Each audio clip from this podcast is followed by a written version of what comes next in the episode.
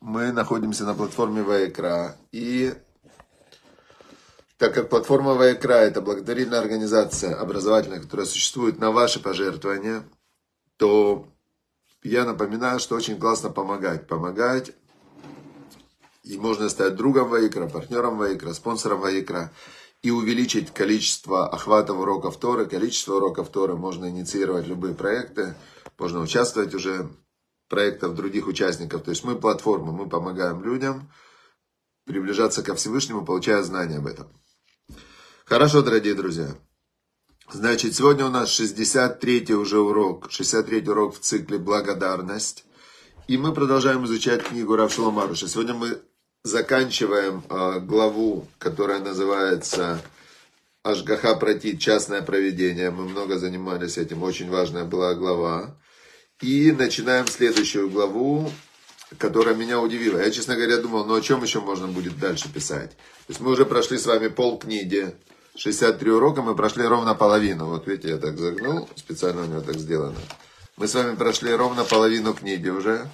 И я думал, что все, ну уже мы все знаем про благодарность, что еще можно полкниги, я просто терялся в догадках. Но шестая глава меня удивила, я вам скажу честно, мы сегодня ее начнем изучать. И меня удивило, оказывается, есть целое еще применение для благодарности, которое вот мне лично даже в голову не приходило. Итак, вначале мы заканчиваем э, тему предыдущую про Ашгаха Протит, про частное проведение – Рав Шаламаруш утверждает, что Всевышний управляет каждым малейшим э, проявлением, вот все, что происходит в жизни, это Всевышний делает. И когда ты начинаешь это замечать и благодарить Всевышнего за все, потому что это он же с тобой разговаривает, то достаточно, он нашел этому очень практичное применение – достаточно микродозы страданий, чтобы искупить свои какие-то грехи. То есть всегда есть диапазон страдания. Всевышний никому не дает страдания просто так. Все от Всевышнего. Если он дает страдания, то у тебя есть шкала. Если ты принимаешь с любовью и понимаешь, что это для твоего добра, то это а, значит три дня пути, как было три дня пути от дарования Тора до земли Израиля. Если ты не принимаешь а, страдания с благодарностью, с любовью, то тогда это может превратиться в 40 лет. Потом они 40 лет ститались, чтобы зайти в землю Израиля. Поэтому это была его главная идея. Вот он говорит дальше, э, пробудиться от сна. В отличие от праведников, пробуждающихся от каждой мелочи. То есть праведнику достаточно малейшего намека. Тут зачесало, значит, все, что-то я не доделал, что-то я переделал, что-то где-то Всевышний мне э, со мной разговаривает. Праведникам достаточно микростраданий, да, гомеопатия. А, но большинство людей, даже их уже бьет такими страданиями вообще дитями, но они так и не могут пробудиться, и не могут они никак понять, что Всевышний, именно Всевышний с ними разговаривает. И вот он приводит пример. Был человек один, которому в суде был вынесен нехороший приговор. И пришел он ко мне посоветоваться. По его словам я понял, он рассуждает исключительно в терминах природы, вовсе не помышляя о раскаянии и не веря, что беда послана ему небесами. То есть э, один человек, он, у меня один мой знакомый очень хороший, когда я начал, только-только начал соблюдать, вот я только пришел первый раз в синагогу, это 98 год, Москва,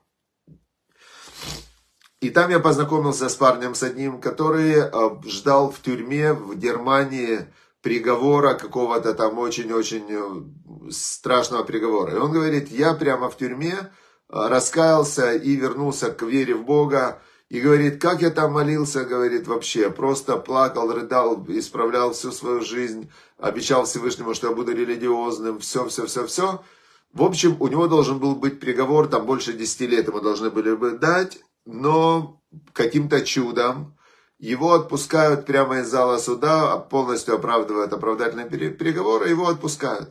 И он реально становится религиозным, мы с ним как раз познакомились в синагоге, и он очень сильно тогда на меня повлиял, потому что он мне на простом языке объяснил, что такое настоящая вера, да, на простом языке, на примере, вот на своем примере, на других примерах. Он, слава богу, женат сейчас, у него трое детей, он религиозный, он все соблюдает, он ни в каких темных делах не участвует. То есть он Всевышний его не зря спас, потому что он реально раскаялся. И вот, значит, но тут Рав Шаломаруш рассказывает, что тут наоборот была ситуация, что этот человек пришел к нему к Равину советоваться, но он вообще не, не рассуждал терминами, что Бог от меня хочет, как э, Бог, почему так, почему так. То есть у него не было ни тени раскаяния. И он меня спросил, говорит Рав Шаломаруш, стоит ли подавать апелляцию.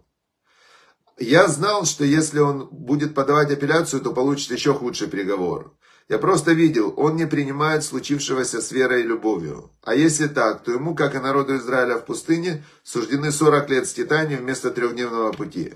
Если ты не принял с верой первый приговор, что же будет после апелляции? Поэтому я сказал ему вначале почитай книгу «Сад веры», есть книга еще, это называется «Сад благодарности», есть книга «Сад веры», в которой он доказывает всю книгу, что все, что происходит, это Всевышний. Нет ничего в этом мире, что, что можно было бы сказать, что это не Всевышний. Потому что весь мир, есть только один Бог и одна сила, которая все-все-все организует. И Бог поэтому и называется Всесильный. Он называется Творец Всесильный, Создатель. И он, же, и он царь, он управляет всем. То есть это все его проявление. Значит, это такой вот он приводит еще один случай. Потом он говорит э, еще один случай. Говорит, пришла женщина ко мне и рассказывает, какая она несчастная. Вот она рассказывает, какая она несчастная. Значит, э, за последние несколько лет она уже в десятый раз меняет квартиру. А я ей отвечаю, говорит Рав Шаламаруш, ты увидишь, как тебе будут в грядущем мире, там на небе все будут тебе завидовать. И ты скажешь, как хорошо, что я сменила столько квартир, столько грехов я этим искупила, какую награду теперь я получу. То есть он говорит, да, ты много страдаешь, но потом будут тебе завидовать, ты искупила все свои грехи, у тебя действительно есть страдания, но раз ты так страдаешь, значит, ты же не просто так страдаешь, значит, ты уже все это искупила. Каждому нужно усвоить, он говорит. Стоит принять мелкие беды с любовью, и не надо будет больше страдать. То есть он мне говорит, если бы ты первая переезд приняла бы с любовью, то у тебя жизнь бы по-другому бы пошла. Но так как ты страдала, страдала, страдала, то, то тебе как 40 лет в пустыне. Если три дня странствий не принимаются с любовью, придется стетаться 40 лет. Так он ей сказал. Третий он приводит случай. Была одна девушка и говорит, что у меня за жизнь такая. А, значит, одно у меня было, должна была выйти замуж а, дело сорвалось. В следующий раз собралась замуж, опять второй брак был отменен. И так несколько раз. Я ей говорю, говорит Рав Шаламаруш, вот как тебе повезло. В грядущем мире ты обретешь великую награду, поскольку ты вынесла много страданий в этом мире. Ты будешь, когда на небо придешь, будешь говорить, какая я везучая, какая доля в грядущем мире есть у меня. Спасибо огромное Всевышний. А, но что, но из-за того, чтобы, если, он так говорит, его словами, из-за того, что в первый раз ты не приняла свою беду с любовью, у тебя отменилось и следующее сватовство. Вот так, если не принять с любовью верой трехдневного пути, придется странствовать 40 лет. Понятно, да? Дальше он прям выделяет, как он ей сказал. У тебя не сложилось сватовство, ну, первый, первый брак, да? Прими это с любовью и верой. Не смущайся, не вини себя, не вини жениха, не вини своего отца, не вини бабушку, никого не вини. Так хочет Всевышний, и это к твоему вечному благу. Тогда, если ты принимаешь это с любовью, ты искупишь все свои грехи и подготовишь сосуд для принятия даров и сможешь выйти замуж еще раз. Понятно, да? Это вот было окончание главы про частное проведение. Давайте подведем итог. Значит, э, вчера как раз у меня тоже был прямой эфир, и я, так как я то, что учу, я применяю. Пишет одна женщина. Вот муж мне изменил, и я от ненависти просто задыхаюсь, от ненависти к нему, и я прям не знаю, что мне делать. Я ей то же самое сказал. Смотрите, тут есть два варианта. Или вы, э, значит, э, принимаете, что он плохой человек, и слава Богу тогда, что он это сделал, открыл себя, и вы говорите Всевышнему спасибо огромное, что ты так меня любишь, что он, и как бы с ним расстаетесь, перестаете страдать. Я говорю, вы сейчас от ненависти задыхаетесь, психосоматика.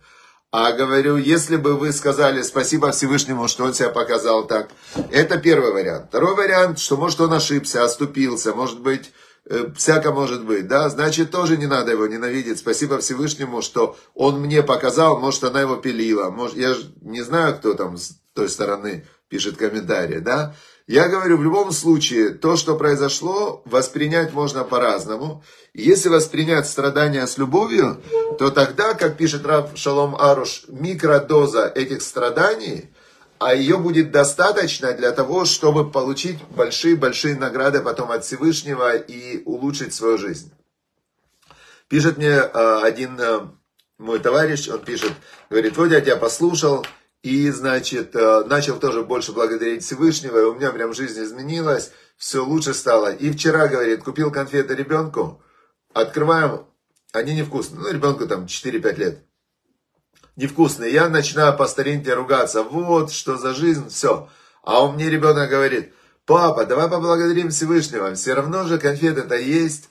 Слава Богу, такие конфеты. Будем знать, не будем больше их покупать, вы именно эти. Но конфеты-то хорошие, ну, то есть, можно их как-то использовать.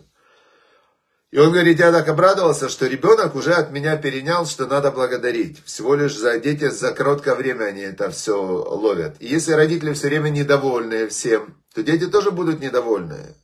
Понятно, да, идея? Теперь двигаемся дальше. То есть с этим понятно, неприятности, они гарантированы каждому. Нет в этом мире человека, у которого не было бы проблем.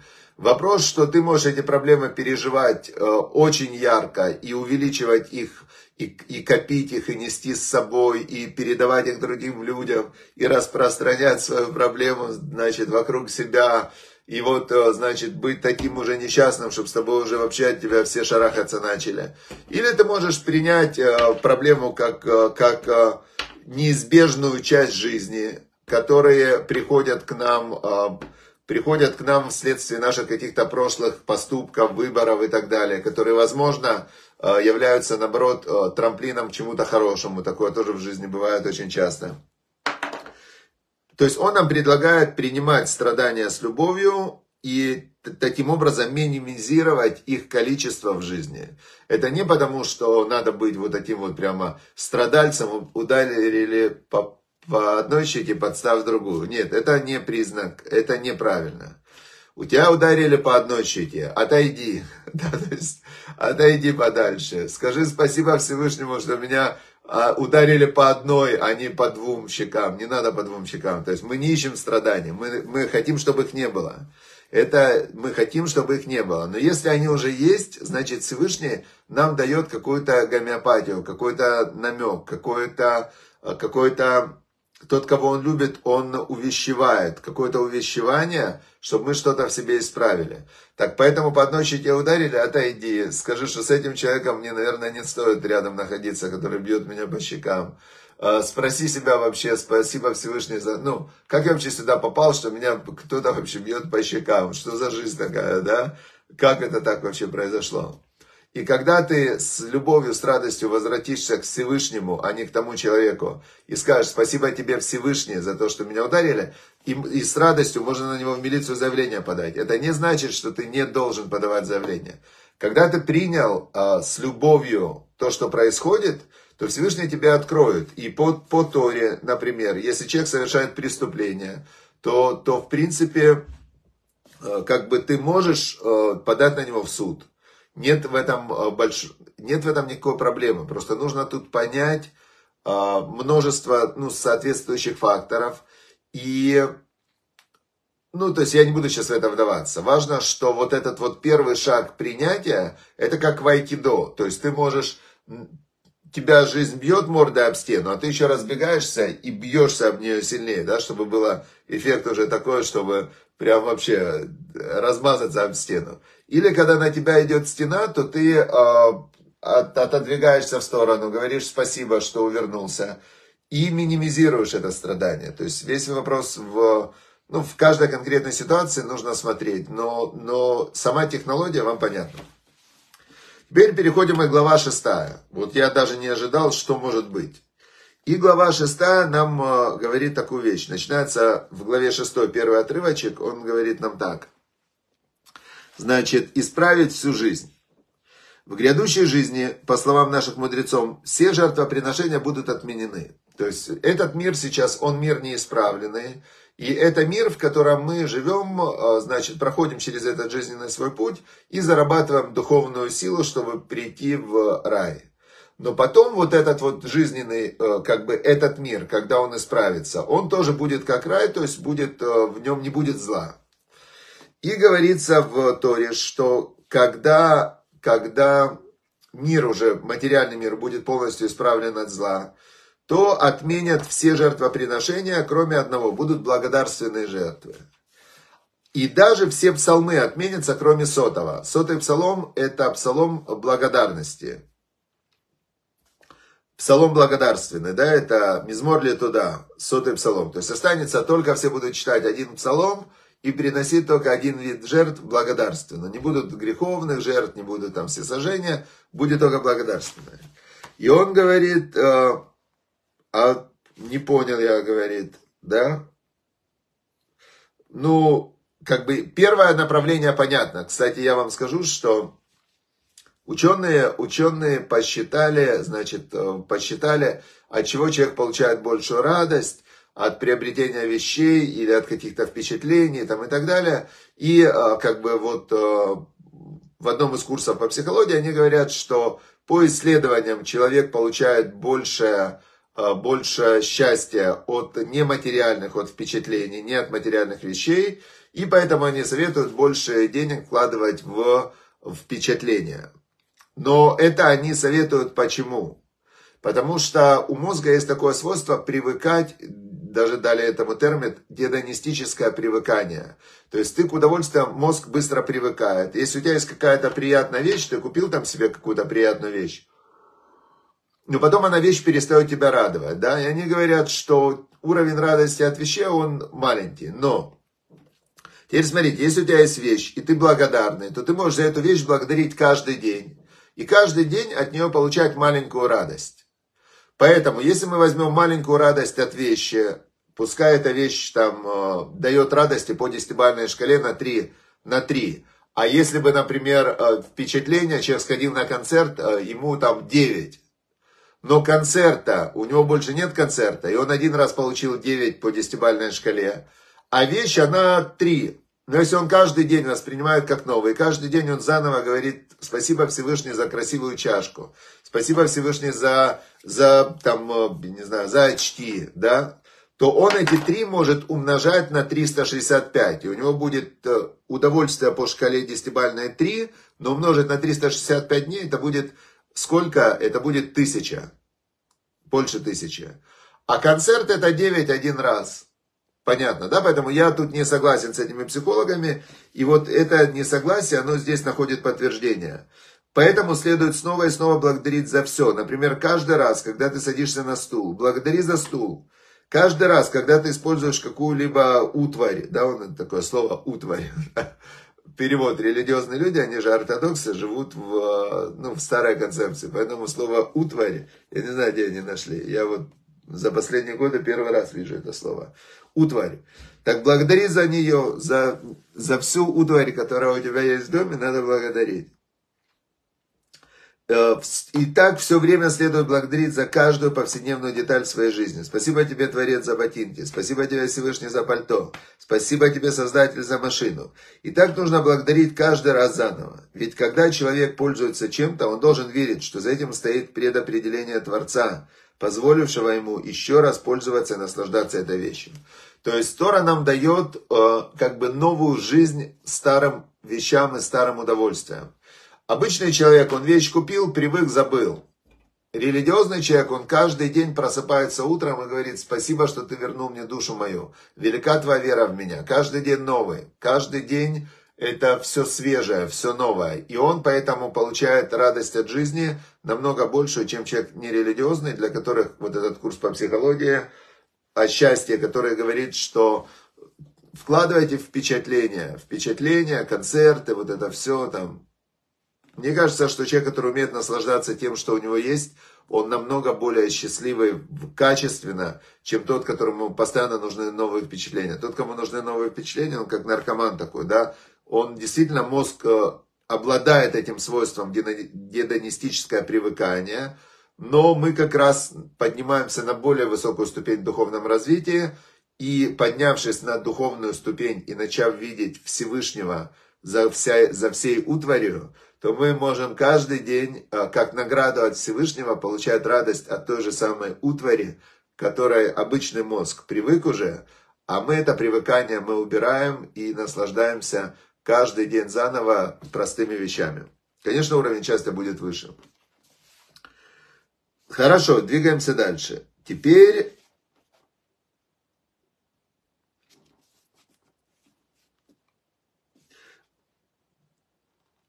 он еще говорит, во, тут начинается второй вариант. Он говорит, а почему, он говорит, еще мож, можно приносить благодарственные жертвы?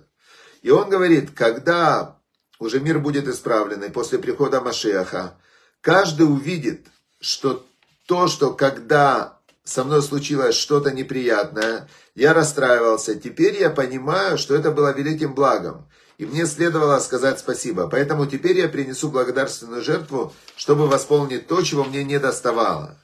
И он говорит такую вещь, что второй вариант, за что будут приносить благодарственные жертвы, это не только за то наслаждение, которое ты получаешь каждый день от тех же самых вещей, но и за, за прошлые моменты в жизни, когда ты не благодарил Всевышнего, думая, что это неприятности, а теперь с высоты духовного знания ты понимаешь, что это было не неприятности, а уроки Всевышнего, которые были тебе для чего-то хорошего нужны. И тогда ты можешь вернуться к этому и поблагодарить за все. Этим ты исправишь всю свою жизнь. И он говорит, не надо ждать времен Машеха, чтобы вознести благодарность. Можно уже сейчас посмотреть на всю свою жизнь и поблагодарить за каждую ее прошлую деталь. За то, что ты родился в определенный день, спасибо. У таких-то родителей спасибо. В таком-то месте спасибо. Следует благодарить за каждый день жизни и за каждую подробность этого дня. А особенно за все страдания, испытанные в течение жизни. За все, о чем ты сокрушался, не веря, что это благо. Теперь можно вернуться к этому и поблагодарить за все. Этим ты исправишь всю свою жизнь. То есть он нам сейчас дает очень такое глубокое, тайное, невероятное знание. То есть вот представьте, человек э, в течение жизни, он был все время недоволен, тем недоволен, этим недоволен, жаловался. И он закладывал в себя, да, все время он закладывал мысли, такой гипнотизер, самогипноз. Все плохо, я несчастный, я невезучий, мне не повезло, все против меня, все против меня. И он день за днем, на протяжении лет, он себя гипнотизировал, чтобы стать несчастным, чтобы стать э, таким э, замученным и так далее. Теперь он говорит, у тебя есть возможность сейчас исправить. Никогда не поздно иметь счастливое детство. Начни благодарить сейчас. Спасибо, что родился в таком-то году. Спасибо, что родился в таком-то городе, в такой-то день. Спасибо, что родился у таких-то родителей. Спасибо, что было у меня такое тяжелое детство. И я уже тогда понял вообще суть жизни. Но спасибо тебе, что сейчас я понимаю, что это было к лучшему, я все отмучился уже там. Спасибо тебе за то, спасибо за это, спасибо за то, спасибо за это. Он говорит, в этот момент ты, пересматривая свою жизнь, ты, ты исправляешь все, что было раньше, и наполняешься внутри благодарностью. Теперь по факту мы живем сейчас и в будущем. Мы не живем в прошлом. Но если у тебя в прошлом мешки вот такого вот э, гноя там и злости, и слезы, боли, то и ты держишь этот мешок внутри себя, то у тебя в настоящем тебе плохо. Если ты все время обижен на, буд- на прошлое, то тебе в будущем тоже плохо. Ты ничего не ждешь хорошего от жизни, а то, что человек верит, то он и получает. И получается, что когда человек, э, путь, по которому человек хочет идти, его ведут – так если ты выбираешь думать, что все будет плохо, это твой выбор, тебя поведут по этому пути. Поэтому, конечно же, человеку выгодно пересмотреть свою жизнь, за все поблагодарить Всевышнего. В каждой конкретной ситуации Всевышний ему давал подсказки. Если ты их не понимал, спасибо, что я тогда не понимал, а сейчас понял. Но в любом случае лучше, лучше иметь счастливое детство и пересмотреть свою жизнь, чем иметь несчастное. Все. Хорошо, друзья, удачи всем и успехов, чтобы в заслугу нашей благодарности мы все были счастливы сейчас, в будущем, чтобы пришел мир в каждую душу, в каждую семью, в каждый дом, в каждую страну. И получается, что... Получается, что... Получается, что...